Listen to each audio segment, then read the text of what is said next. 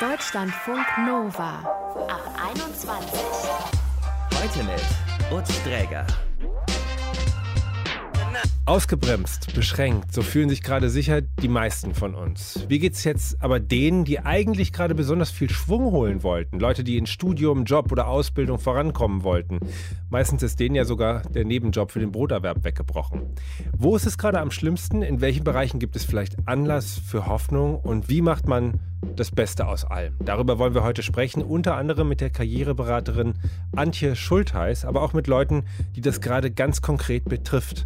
Johanna zum Beispiel, die ist 24, die studiert eigentlich in Magdeburg und hat sich eigentlich über einen Hilfsjob an der Uni dort finanziert, doch der wurde nicht verlängert. Die Gastro braucht gerade auch keine Leute und jetzt muss sie sich von ihren Eltern finanziell unterstützen lassen. Johanna, du wohnst sogar gerade wieder bei deinen Eltern, genauso wie deine Schwester und dein Bruder.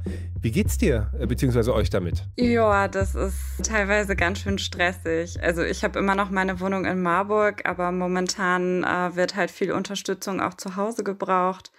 Und mit vielen Leuten und wenig Platz ist es nicht ganz so einfach. Und ihr hattet das wahrscheinlich euch alle so nicht gedacht, dass es mal so kommt, oder? Definitiv nicht. Das kam für alle halt schon relativ überraschend. Ich weiß noch, dass ich kurz vor dem ersten Lockdown noch zu Hause war. Und es war, also damit hat niemand von uns gerechnet. Und mal kurz, da ist eigentlich nicht unser Thema, aber jetzt nochmal so mit 24 und ich weiß nicht, wie alt deine Geschwister sind, aber dass alle nochmal zurückkommen ins verlassene Nest, ähm, das ist doch auch wahrscheinlich schräg, oder? Absolut. Meine Eltern sind zwischendurch auch, also wir sind, wir sind alle zwischendurch mit den Nerven ziemlich runter, weil es zu viel ist. Zu viele Menschen auf einmal, zu wenig Rückzugsmöglichkeit. Es ist, es ist Wahnsinn.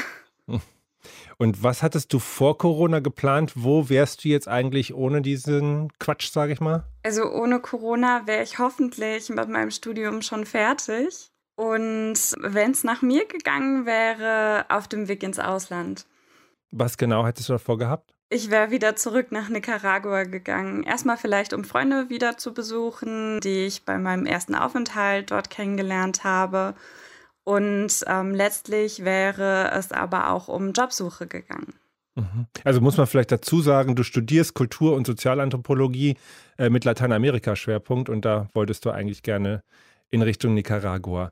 Und jetzt aber mal beruflich. Erst wurde dein Vertrag an der Uni nicht verlängert und dann kam der zweite Lockdown. Was ist da für dich noch an Jobmöglichkeiten übrig geblieben? Genau, ich hatte dann kurz vor dem zweiten Lockdown versucht, einen Job in der Pflege zu kriegen und bei der Organisation, wo das wäre, hätte man eigentlich eine Infoveranstaltung besuchen müssen. Die war natürlich dann auch nicht mehr möglich, deshalb hänge ich seitdem in der Luft und Pflege wäre jetzt tatsächlich die letzte Option. Und du hast gesagt, du bist zu deinen Eltern zurückgezogen, auch weil ihr euch da gegenseitig helft, hatte ich jetzt verstanden. Inwiefern? Ähm, mein Vater lag halt jetzt im Krankenhaus und wir haben jetzt einen Welpen, nicht aufgrund von Corona. Auch der Vater nicht im Krankenhaus wegen nein, Corona, nein. sondern aus. Ja. Gott sei Dank nicht.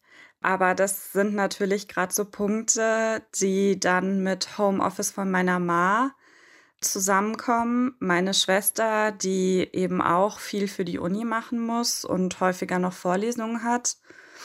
Und da ich damit weitestmöglich durch bin, bin ich halt diejenige, die dann Zeit hat und die so ein paar Aufgaben übernehmen muss.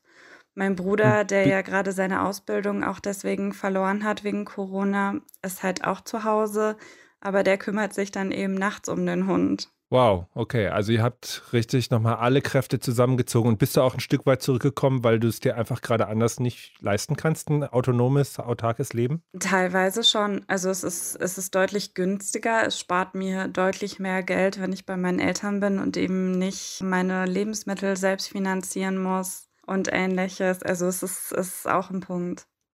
Hm. Jetzt hat nicht jeder wirklich eine Familie, die notfalls da noch finanziell unter die Arme greifen kann. Welche Möglichkeiten hättest du gerade sonst, deinen Unterhalt zu bestreiten? Also, du hast gesagt, Pflege wäre was. Aber wenn es jetzt wirklich ums nackte Überleben geht, hast du, hättest du eine Idee? Ich könnte noch mal versuchen, BAföG zu beantragen. Das wäre allerdings wahrscheinlich bei mir nicht viel. Das wäre jetzt auch der Anspruch, würde, wenn dann nur jetzt bestehen, weil meine Mutter vor irgendwie ein, zwei Jahren ihren Job dann doch nochmal gewechselt hat, so ein bisschen. Und ansonsten würde halt wirklich nur äh, einen Studierendenkredit helfen. Wie gehen KommilitonInnen um, die du hast, die vielleicht in einer ähnlichen Situation stecken? Wie gehen die damit um? Ich weiß von einigen, die dann noch Glück hatten, wirklich ganz, ganz großes Glück, einen Job bekommen zu haben. Bei uns sind wirklich viele, gerade von den Leuten, die mit mir angefangen haben zu studieren, die einen Job an der Uni haben. Das ist natürlich dann sozusagen gerade das Nonplusultra. Damit hast du Glück, das ist relativ sicher, außer halt der Vertrag läuft aus. Also das ist das, was ich von den meisten weiß. Und da, wo es halt nicht mehr geht, da unterstützen die Eltern. Du hast gesagt, Nicaragua ist gerade keine Perspektive und hast das alles sehr so beschrieben, wie das alles ist. Aber wie geht's dir denn eigentlich damit? es gibt so Hoch und Tiefs. Heute war zwischendurch mal eine Tiefphase, wo es wirklich einfach zu viel wurde, wo es bei uns allen zu viel wurde, wo man dann halt wirklich auch mal am Tisch sitzt und auf einmal anfängt zu weinen und gar nicht weiß wieso und das auch mhm. gar nicht genau erklären kann. Und dann gibt es natürlich wieder Phasen, die sind besser, dann kommt man damit auch klar und mit der Familie, die auch im Rücken zu haben und zu wissen, meine Familie ist auch da, wenn es mir schlecht geht. Das ist auf der einen Seite extrem hilfreich. Auf der anderen Seite eben auch immer wieder so ein bisschen der Gedanke, naja, wenn ich jetzt dann doch wieder in Marburg bin und es mir dann wieder schlecht geht und ich zu meiner Familie möchte, dann mit den Zügen auch hin und her fahren, das gefährdet halt nicht nur mich, sondern im Zweifelsfalle auch die. Mhm. Aber es ist so ein Auf und Ab. Und dann gibt zwischendrin ein Welpe. Wenn man genau hingehört hat, hat man das ge gehört, dass du gesagt hast, ihr habt einen neuen, einen neuen Hund. Ähm, und da stelle ich mir vor, das klang jetzt auch nach Pflege äh, und, und der zieht auch nochmal Energie, aber der gibt wahrscheinlich auch was ab, einfach nur durch seine Existenz. Ja, der gibt ganz, ganz viel, wenn er nicht seine dollen fünf Minuten hat. Wie, der liegt da einfach süß rum oder äh, äh, und zwischendurch rastet er aus oder wie kann ich mir das vorstellen? So ein bisschen. Also es ist, es ist äh, gerade ein bisschen schwierig. Wir haben jetzt die Zeit auch genutzt und im Garten was gemacht und das bringt ihn alles noch voll aus dem Konzept. Es sieht alles anders aus. Es lagen auf einmal überall Äste rum und überall Asthaufen und die sind jetzt wieder weg. Und irgendwie ist das alles nicht das Wahre. Deshalb ist, ist Stubenreinhalten gerade schwierig. Und mit so vielen Leuten auf so engen Platz ist man auf einmal so aufgeputscht, dass, ja, da passiert es dann auch mal, dass man äh, fester zubeißt, als man eigentlich soll. Okay, verstehe. Und äh, nur ganz kurz, wie kam es überhaupt dazu, dass ihr jetzt so mittendrin in all das Chaos diesen Welpen bekommen habt? Das war tatsächlich eher, also mein Vater ist jetzt auch in Rente gegangen Ende letzten Jahres. Und durch den Verlust der Ausbildung ging es meinem Bruder halt nicht besonders gut. Und weil wir gerade auch nicht wussten, was wir dann machen sollen und für ihn eine Aufgabe wollten und wir schon seit Jahren eigentlich überlegen, uns einen Hund zuzulegen, haben meine Eltern ähm, dann gesagt, okay, jetzt haben wir die Möglichkeit. Ähm, jetzt ist immer jemand zu Hause, eben aufgrund der Rente meines Vaters. Und meinem Bruder tut es einfach gut. Es ist auch wirklich sein Hund. Und wenn du mal eine ruhige Minute hast und aus dem Fenster guckst, machst du dann Pläne für die Zukunft oder wartest du jetzt einfach nur erstmal ab? Es ist manchmal so teils, teils. Man träumt natürlich, was man macht, wenn man wieder alles machen kann. Sich mit Freunden treffen, endlich mal wieder stumpf essen gehen, einfach nur rausgehen, Bier trinken oder mal ins Kino. Oder eben, dass es leichter wäre, auch äh, jetzt nach der Masterarbeit einen Job zu finden. Aber teilweise ist es echt nur abwarten und hoffen, dass es besser wird. Hoffen wir es. Danke, Johanna, dass du mit uns gesprochen hast. Ja, sehr, sehr gerne. Deutschlandfunk Nova. Erstmal einen Abschluss machen, dann vielleicht noch eine Runde reisen und danach zack, Job-Einstieg. So haben sich das sicher einige AbsolventInnen irgendwann mal vorgestellt, die in den letzten Monaten mit ihrem Studium oder Schule, Ausbildung fertig geworden sind, aber dann kam Corona und hat alle Wunschvorstellungen mit einem Mal weggewischt, zumindest bei vielen. Wie die Situation auf dem Arbeitsmarkt gerade genau aussieht und mit welchen Tipps wir vielleicht doch noch einen Job finden, das weiß die Karriereberaterin Antje Schulteis. Hallo. Hallo, guten Tag. Wie schwierig ist es denn aktuell, einen Job zu finden, auch wenn es sich jetzt vielleicht um junge, digital versierte, motivierte Leute handelt? Das kommt ähm, natürlich zum einen auf ähm, das Fach an, was man studiert hat, aber zum anderen auch auf die Branche, in die man rein möchte. Und mit welchem Tempo man natürlich jetzt auf den Arbeitsmarkt drängen möchte. Insgesamt braucht man sehr viel mehr Geduld und hat dann natürlich auch eine größere Chance, das zu finden, was man äh, wirklich sucht. Irgendwo unterkommen ist natürlich nicht schwer. Letztendlich gibt es natürlich in vielen Bereichen, wo man früher nicht dran gedacht hat, äh, Bedarf, wie zum Beispiel auf dem Gesundheitsamt, wo man sich auch als Sozialwissenschaftlerin quer bewerben könnte.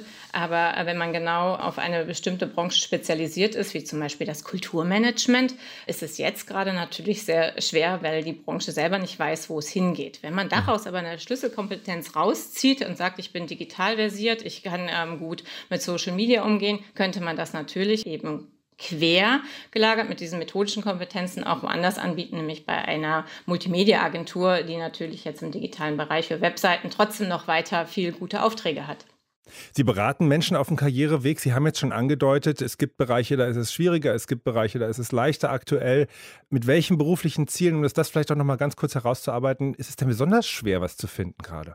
Wie gesagt, wenn Sie in den Bereich rein wollen, der nicht auf echte Kontakte verzichten kann, wie ähm, Veranstaltungsmanagement, Konzerte, äh, Museumspädagogik, dann ist es schwierig. Aber wenn Sie zum Beispiel weitergesponnen im Bildungsbereich andocken wollen, es aber geschafft haben, sich auf die digitalen Formate einzustellen, dann können Sie auch da wieder Anschluss schaffen und sogar vielleicht avantgardistisch einen Vorstoß schaffen, wo ähm, andere sich von den Bestandsmitarbeitenden noch nicht äh, reintrauen. Ne? Dann hätten Sie da sogar einen Vorteil.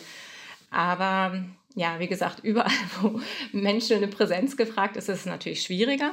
Alles, was mit Reisen zu tun hat, ist natürlich jetzt sehr viel schwerer. Ich habe auch äh, jemand in der Beratung, die hatte sich gerade selbstständig gemacht äh, zum Thema Kultur- und Tanzreisen. Das liegt natürlich total brach gerade. Oh ja, das kann ich mir vorstellen. Also auf die eine oder andere Weise wird die Pause-Taste gedrückt sein für viele Menschen. Das betrifft natürlich auch Menschen in Ausbildungsberufen. Da haben wir auch ein Beispiel hier in dieser Ab 21. Manche Menschen hatten jetzt aber vielleicht Glück und haben doch einen Job bekommen, aber die fangen nun ab Tag 1 an und sitzen im Homeoffice. Das hätten sie sich vielleicht auch so nicht vorgestellt. Mit welchen Problemen haben die denn zu kämpfen? Richtig, davon begleite ich auch einige. Die ersten 100 Tage in einem neuen Job sind sowieso immer herausfordernd und jetzt sind die Leute total lost. Das heißt, sie sitzen vielleicht, abgesehen von dem ersten Live-Einarbeitungstag zu Hause, ähm, ganz alleine vor ihrem Laptop. Und ähm, wenn das klug gemacht ist, dann kriegen sie wirklich alle Mitarbeiter, die relevant für sie sind, vorgestellt in einzelnen Zoom- oder Teams-Meetings. Aber manchmal haben sie wirklich nur ihr Aufgabenpaket und arbeiten das schnöde ab und kriegen wenig Feedback. Also die ganzen formellen und informellen Feedback-Schleifen, die wichtig sind in der Einarbeitung, fallen weg. Mhm. Was raten Sie den Menschen, sich irgendwie aggressiv einbringen, Zoom-Meetings verabreden und sagen, hallo, huhu, hier bin ich? Oder, oder wie kommt man da voran? Alle sind ja am Straucheln. Man kann natürlich auch nicht sämtliche äh, Mitarbeitende überfrachten und mit seinem eigenen Problem der Einarbeitung konfrontieren, aber die ähm, direkte äh, Chefin oder der Chef, die sollte schon darüber im Bilde sein, wie dann die Ansprache erfolgt. Und wenn dann klar ist, wer ähm, die nächsten Mitarbeitenden sind, mit denen man in dem Projekt zusammen zu tun hat, dann äh, würde ich aktiv auf die zugehen und darum bitten, dass man mal eine digitale Mittagspause macht oder ein digitales Kaffee trinken, dass man jenseits der ganz klaren Anweisungen auch nochmal so ein bisschen äh, rausbekommt, wie ist denn hier die Organisationskultur und äh, worauf kommt es an, wie ist die Arbeitsweise Arbeitsweise und was ist denn wirklich wichtig äh, in der Umsetzung der Aufgabe. Und mhm. das natürlich auch äh, versuchen, systematisch von einzelnen Personen einzufordern, weil nochmal ein Team-Meeting in einer großen Gruppe hilft jemandem, der sich einarbeitet, auch nicht unbedingt, weil da ist die Redezeit so begrenzt und da sind eigentlich die am Zug, die halt schon lange dabei sind. Und das ist sehr schwer für jemand Neues, sich in einem großen Gruppenmeeting zu positionieren. Also würde ich wirklich das bilaterale Gespräch suchen und vielleicht auch ab und zu mal einfach nur am Telefon, weil das ist inzwischen ja bekannt, dass die digitalen Meetings sehr viel Energie saugen. Gerade Menschen, die auf Nebenjobs angewiesen sind, Studis zum Beispiel, die sitzen aktuell jetzt ein bisschen hilflos da. Was können diese Leute jetzt machen, um ihre Zeit zu nutzen? Das ist eine sehr gute Frage. Jetzt ähm, könnte man natürlich sagen, aus Warte der Uni, Sie können einfach Ihr Studium beschleunigen und schneller zum Abschluss kommen. Das kann man aber formal nicht immer, weil die Prüfungstermine ja auch oft festgesetzt sind. Mhm. Aber ich erlebe und begleite viele Promovierende, die zum Beispiel jetzt tatsächlich, wenn sie in der Endphase sind des Schreibens, besser schreiben können, ne, weil sie jetzt total isoliert sind und diesen viel gepriesenen Tunnelblick tatsächlich haben.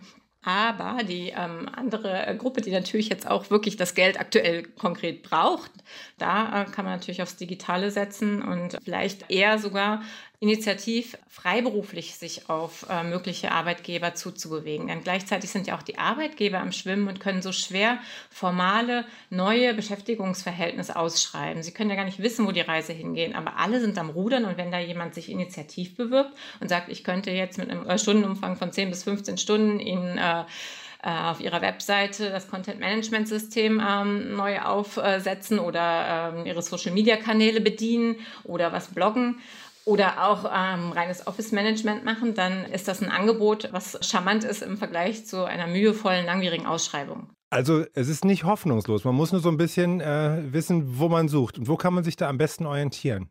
Es ist hilfreich, sich auf den Jobportalen zu tummeln, die die Jobs ausschreiben, die zu einem passen. Wenn man sich im Umweltbereich orientiert, dann guckt man auf nachhaltige Jobs oder Jobwerde oder Green Jobs, wenn man sich im entwicklungspolitischen Bereich umguckt, guckt man bei EPO-Jobs oder bei dem von mir betriebenen beruflichen Netzwerk Spinnennetz für Arbeit mit Wirkung, wo wir den zusätzlichen Add-on haben, dass man viele Insider-Informationen bekommt von den Organisationen, wo man sich bewirbt, weil wir einfach sehr viele Mitglieder haben, die bei den verschiedenen ähm, entsprechenden Organisationen arbeiten und dort ihre Erfahrung teilen können, bevor man sich bewirbt. Also viel vorher rauskriegen, bevor man sich bewirbt, ist immer sehr hilfreich und sehr viel zu Netzwerken und das geht auch digital. Und die andere Sache ist, die ich jedem empfehlen kann, der gerade auf der äh, Stelle tritt, weil sich einfach der Markt nicht beschleunigen lässt, parallel Fortbildung zu machen. Und das geht ja jetzt auch richtig toll mit Webinaren, teilweise auch kostenlosen Webinaren. Ähm, dass man die Zeit so ein bisschen füllt. Und das muss jetzt nicht gleich eine einjährige Kompaktausbildung ähm, zur Mediatorin sein, zum Beispiel. Es kann ja auch was sein, dass man da nochmal seine Sprachkenntnisse ähm, voranbringen möchte und ein Sprachtandem macht oder dass man nochmal im Bereich PR und Öffentlichkeitsarbeit was machen möchte oder Projektmanagement-Tools weiter ausbauen möchte.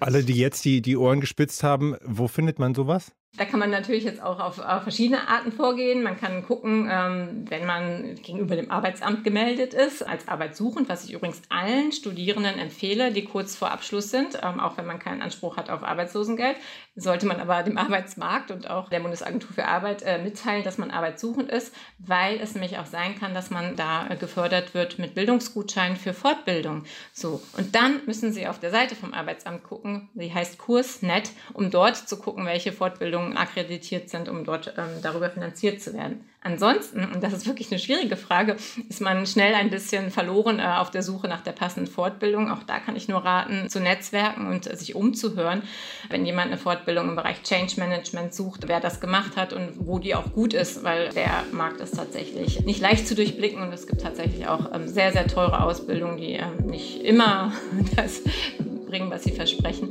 Da muss man sehr aufpassen. Und deswegen kann man ja auch, um erstmal nichts falsch zu machen, eins von diesen vielen kostenlosen Schnupperwebinaren machen, die dann über zwei Stunden gehen, sodass man da schon mal so ein bisschen die Anbieter kennengelernt hat. Das kann man jetzt sehr leichter machen als zu Zeiten, wo es noch nicht so viel digital angeboten worden ist.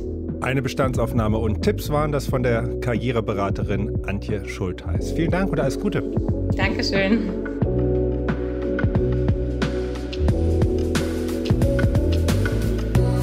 Deutschlandfunk Nova. Ich glaube, so ähnlich wie Luisa äh, ging es erstmal bei Corona vielen. Als im letzten März die ersten Diskussionen um möglichen Lockdown aufgekommen sind, da war Luisa 24, kommt aus Leipzig, ähm, hat noch in Brüssel äh, gelebt und hat da ein Praktikum gemacht. Für sie war klar, erst Praktikum, dann Masterarbeit und dann will sie promovieren. Doch so weit kam es dann natürlich nicht, denn sie musste Hals über Kopf die Stadt Brüssel verlassen und erst einmal wieder bei ihren Eltern einziehen, haben wir heute auch schon mal gehört. Zwar macht sie dann im Sommersemester ihren Abschluss bei European Studies, aber promovieren ist dann eben gerade nicht so einfach, weil viele Stellen einfach gerade nicht finanziert werden und auch niemand so richtig den Überblick darüber behalten hat. Also fängt Luisa einfach erstmal im Büro eines Leipziger Landtagsabgeordneten an zu arbeiten. Homeoffice im ersten Berufsjahr haben wir heute auch schon gehört, ist die Regel jetzt für viele, ist ganz schön hart. Ähm, ja, sie als Berufsanfängerin hat natürlich immer wieder mal Fragen. Hätte ich jetzt mit meinen Kollegen am Bürotisch gesessen, hätte ich einfach sagen können, kannst du mal bitte über diese E-Mail drüber lesen? Ich weiß nicht, ob ich das dem Kooperationspartner so schicken kann. Aber so stelle ich mir die Frage fünfmal, ob ich jetzt meine Kolleginnen und Kollegen, die ja auch viel zu tun haben, wegen sowas behellige. Und auch ständig diese Frage, soll ich sie jetzt im Messenger voll spammen? Soll ich anrufen? Ich habe dann irgendwann angefangen, mir eine Liste mit Fragen anzulegen und habe quasi die Fragen dann jeweils einzeln ähm, gesammelt und dann gebündelt ähm, an meine Kolleginnen und Kollegen gestellt. Und jetzt haben wir auch einen ganz guten Modus, mit dem Ganzen umzugehen. Er hat auch ein bisschen Glück gehabt. Luisa kannte ihre KollegInnen schon ein bisschen, weil sie in diesem gleichen Büro schon mal ein Praktikum gemacht hatte. Trotzdem wäre es für sie natürlich viel einfacher und angenehmer gewesen, wenn sie die Leute ab und zu auch äh, hätte mal treffen können. Zudem finde ich es auch ziemlich abstrakt, seine Kollegen nur online zu sehen mit denen man eigentlich den ganzen Tag im Austausch steht, mit denen man Videokonferenzen hat, sieht man dann hauptsächlich durch den Screen. Und auch der Smalltalk in so einem Zoom-Meeting ist halt auch was ganz anderes als wenn man sich tatsächlich dann im Büro sehen könnte. Das ist schade, da geht, glaube ich, ziemlich viel verloren. Ich habe jetzt Glück, dass ich die Leute schon kenne, mit denen ich arbeite und zumindest ein bisschen kenne, dass das einfach nochmal ein bisschen angenehmer ist. Dann stellt man Fragen auch nochmal auf einer anderen Ebene. Also trotz aller Herausforderungen, Luisa, kann man schon zusammenfassen, äh, ist auch froh, dass sie gerade überhaupt erst diesen Job hat. Promovieren möchte sie trotzdem bald und dabei wünschen wir dir, Luisa, viel Erfolg.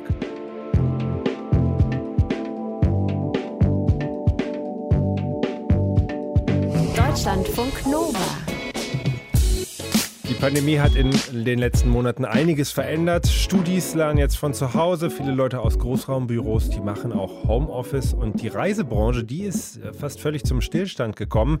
Die deutsche Flugsicherung sagt, im letzten Jahr waren weniger als halb so viele Flugzeuge unterwegs wie in den Jahren davor. Das ist super für die Umwelt, aber das hat natürlich auch Auswirkungen auf Jobs und Ausbildung.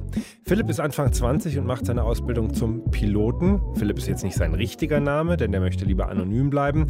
Seit letzten März ist seine Ausbildung durch Corona gestoppt und inzwischen rät Philipps Arbeitgeber den FlugschülerInnen, sich beruflich umzuorientieren. Fliegt ihm da gerade sein Traumjob davon? Also es ist schon so, dass er in etwas in die Ferne gerückt ist. Mir war von vornherein bewusst, dass es nicht in einem Schwung durchgehen wird, dass es in der Ausbildungszeit auch Unterbrechung geben wird. Dass das jetzt so plötzlich und so lange auch ist, das hatte ich nicht erwartet. Und nur um dich da gut persönlich zu verstehen, was macht diesen Pilotenjob für dich zum Traumberuf? Also der Pilotenberuf ist schon seit Kindheitstagen mein Traumberuf. Ich liebe die Vorstellung, man hat immer noch diese Erinnerung, dass man früher mit dem Flugzeug auch in Urlaub geflogen ist, verbindet damit einfach wunderschöne Momente und für ein Arbeitsleben mit einem Bürojob in gewisser Weise, der immer in der Sonne ist, wenn man durch die Wolken durchstartet, das ist einfach das, was diesen Beruf ausmacht. Und da bist du richtig motiviert, den zu ergreifen. Da bin ich richtig motiviert, da stehe ich hinter und das ist einfach auch die perfekte Möglichkeit, dem Alltagsstress zu entfliehen. Jetzt hat Corona deine Ausbildung nicht nur unterbrochen, sondern diesen Traumberuf Piloten, den hat es ja, sagen wir mal, im Fundament erschüttert. Wie geht's denn dir damit?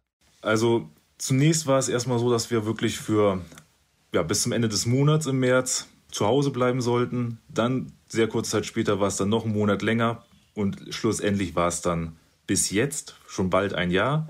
Und mit jedem Mal, dass diese Nachricht kam, war meine Gefühlslage einfach viel schlimmer. Ich wurde traurig. Wie findest du da Trost in dieser Situation? Also die Schülerschaft ist sehr geschlossen. Man unterhält sich über die Thematik. Das gibt einem auch sehr viel Kraft und Sicherheit. Man merkt, dass halt alle an einem Strang ziehen und im Grunde alle ähnliche Sorgen und Probleme haben. Die einen natürlich mehr, die anderen ein bisschen weniger. Manche haben schon Kinder. Da ist es dann noch ein bisschen schwieriger. Aber im Großen und Ganzen ist es halt einfach eine Einheit, die einem auch Kraft gibt. Und jetzt in dieser Situation, du bist ja einfach in einer vollständigen Pause. Wie fühlst du dir denn? Also, dadurch, dass man von vornherein wusste, dass es vermutlich nicht in einem Schwung durchgeht, die Ausbildung, habe ich mich breiter aufgestellt. Ich habe einen Plan B. Ich habe vorher der Ausbildung studiert. Da bin ich jetzt einer der Glücklichen, der darauf aufbauen kann. Ich weiß von anderen, dass die sich halt im Supermarkt irgendwie an der Kasse den Lebensunterhalt verdienen müssen, dadurch, dass man halt während der Ausbildung auch kein Gehalt bekommt oder sonst etwas dergleichen. Also hast du durchaus auch Glück gehabt. Ähm, um diese Ausbildung aber anfangen zu können, müsst ihr äh, mit einem hohen fünfstelligen Kredit quasi in Vorleistung gehen. Firmenkredit, den könntet ihr jetzt auflösen, wenn ihr diese Ausbildung abbrechen würdet. Hast du da schon eine Entscheidung getroffen? Also es gab die Möglichkeit Ende letzten Jahres, dass man sozusagen alles auf Null stellt. Die Ausbildung hätte im Grunde in dem Sinne nicht stattgefunden. Man hätte sie abgebrochen. Man hätte auch keinen Kredit mehr. Das war im Grunde auch der, ja, die Vorstellung, die uns nahegelegt wurde. Ähm, ich habe mich entschieden und für mich steht ganz klar an erster Stelle, dass ich diesen äh, Beruf ergreifen möchte. Und den verfolge ich auch nach besten Kräften. Und hast du nicht mal kurz darüber nachgedacht, die Ausbildung abzubrechen, weil PilotInnen vielleicht einfach jetzt aktuell wirklich nicht so gebraucht werden und das wirklich ein Risiko auch einfach bedeutet für dich? Das Risiko ist mir in gewisser Weise schon bewusst. Man überlegt auch in jede Richtung. Ich habe auch überlegt, was wäre, wenn ich die Ausbildung abbreche. Dadurch, dass ja, knapp alle zehn Jahre irgendwie eine größere Krise in der Luftfahrt ist. In diesem Ausmaß war es bisher noch nicht. Aber man hat auch gelernt daraus, dass die Krise halt eine Zeit hat, die vorübergeht und dass sich die Luftfahrt wieder erholt. Darauf setze ich und deshalb bin ich dabei geblieben. Und wenn du es vielleicht mir verraten würdest, gibt es doch einen geheimen Plan B, den du in der Schublade hast, trotz all der Willenskraft und Zuversicht? Äh, ich hoffe auf das Beste und rechne mit dem Schlimmsten. Deswegen habe ich schon. Also ja, es gibt den Plan B. Den Plan B gibt es immer, ja. Und magst du mir was verraten? Was du für einen Plan B vielleicht hast? Ich möchte da nicht zu genau drauf eingehen, aber ich werde in der freien Wirtschaft, da werde ich einen schönen Beruf ergreifen können. Eigentlich soll es Pilot sein, doch Ausbildung und Zukunft liegen gerade auf Eis. Danke, Philipp, dass du darüber mit uns gesprochen hast. Ja, sehr gerne. Vielen Dank für die Einladung zum Interview. Alles Gute für dich. Dankeschön. Also, mindestens Geduld ist gefragt, aber es sieht vielleicht nicht ausschließlich düster aus, wenn man mal das Positive sehen will.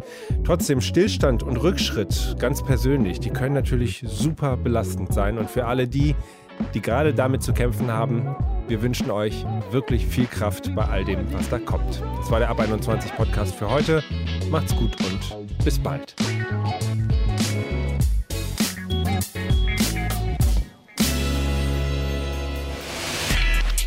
Deutschlandfunk Nova ab 21. 21. Montags bis freitags ab 21 Uhr und auf deutschlandfunknova.de.